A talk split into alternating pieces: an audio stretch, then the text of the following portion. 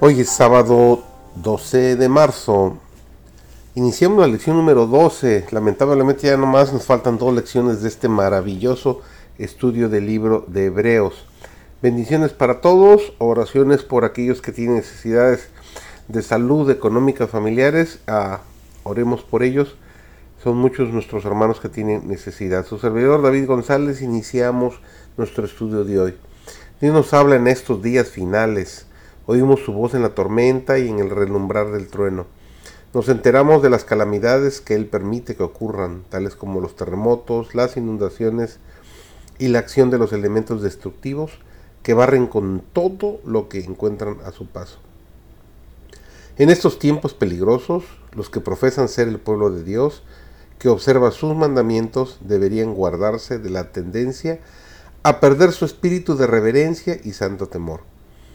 Las escrituras enseñan a los hombres cómo acercarse a su Creador, con humildad, con reverencia, por medio de la fe en el divino mediador.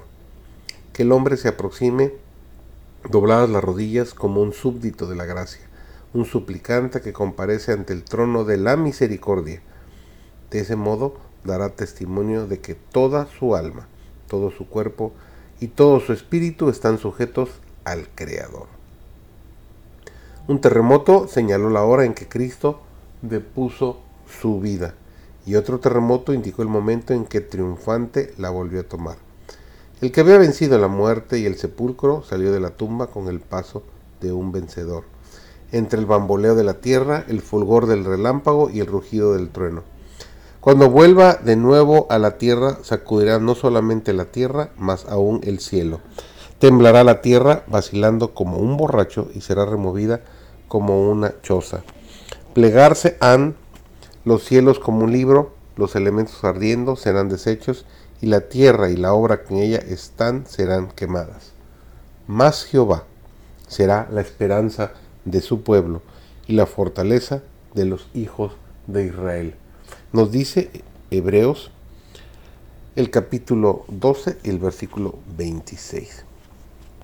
Aquellos que estudian la Biblia, buscan el consejo de Dios y dependen de Cristo, serán habilitados para actuar sabiamente en todo tiempo y bajo toda circunstancia.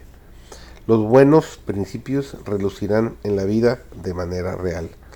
Permítase solamente que la verdad para este tiempo sea recibida de corazón y que se convierta en el fundamento del carácter, y ella producirá una firmeza de propósito incapaz de ser debilitada por las atracciones de placer, la veilodosidad de las costumbres, el desprecio de los que aman al mundo y los clamores del corazón por la complacencia propia.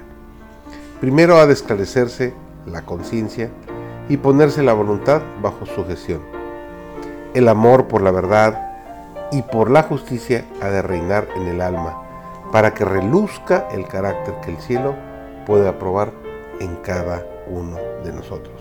Que tengan un feliz inicio de semana. Bendiciones para todos.